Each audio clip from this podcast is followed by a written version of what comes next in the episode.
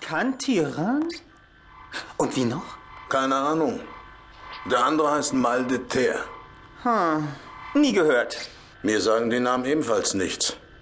Darum bin ich zu dir heruntergekommen, Mol. Na, als ob mir sonst nicht langweilig wäre.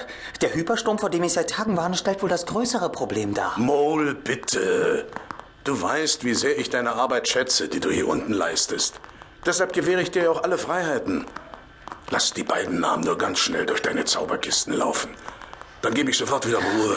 Könnt ihr das denn nicht selbst auf die Reihe kriegen? Schaffen deine ach so tollen Spezialisten da oben keine simple Personenabfrage mehr? Das versuche ich dir die ganze Zeit zu erklären. Bis auf den Orter und die Sicherheitswache sind alle meine ach so tollen Spezialisten außer Haus.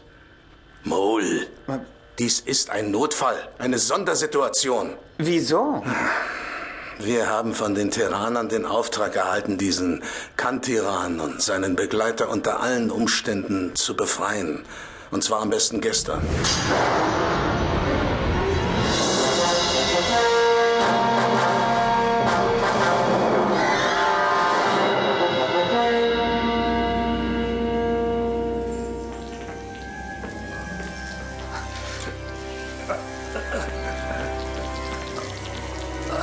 Grelles Licht durchflutete den Raum, in dem Kantiran gefangen lag. Entlang der Wände waren Kampfroboter aufgereiht. Ihre Waffen waren schussbereit und auf ihn gerichtet. Kantiran lag gefesselt auf einem Folterbett. Er wusste nicht, wann diese grässlichen Schmerzen ihren Anfang genommen hatten. Sie waren plötzlich wie auf Knopfdruck gekommen. Er hoffte verzweifelt, dass sie ebenso abrupt wieder aufhörten. Doch er glaubte nicht daran.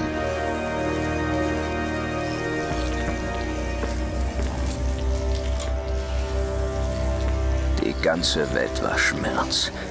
Entsetzlicher, grauenvoller, unvorstellbarer Schmerz. Ich und diese Welt, wir waren eins. Ich wollte schreien, brüllen wie ein Tier im Todeskampf. Aber es war mir nicht möglich. Ich war paralysiert. Ich konnte mich nicht rühren, nichts bewegen außer meinen Augenlidern und den Pupillen. Immerhin, ich sah, wenngleich durch einen Tränenschleier.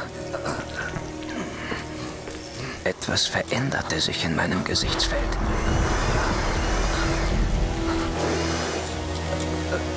Verschwamm mein Blick. Erblindeten meine Augen. War es schon soweit?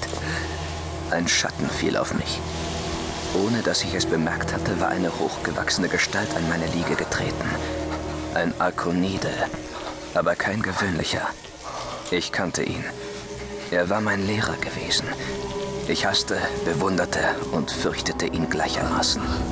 Shallowayne, der Hund, der Mörder meiner geliebten Thereme, beugte sich heran. Er lächelte, brachte seinen Mund nahe an mein Ohr und schon erklang die vertraute, so verhasste Stimme.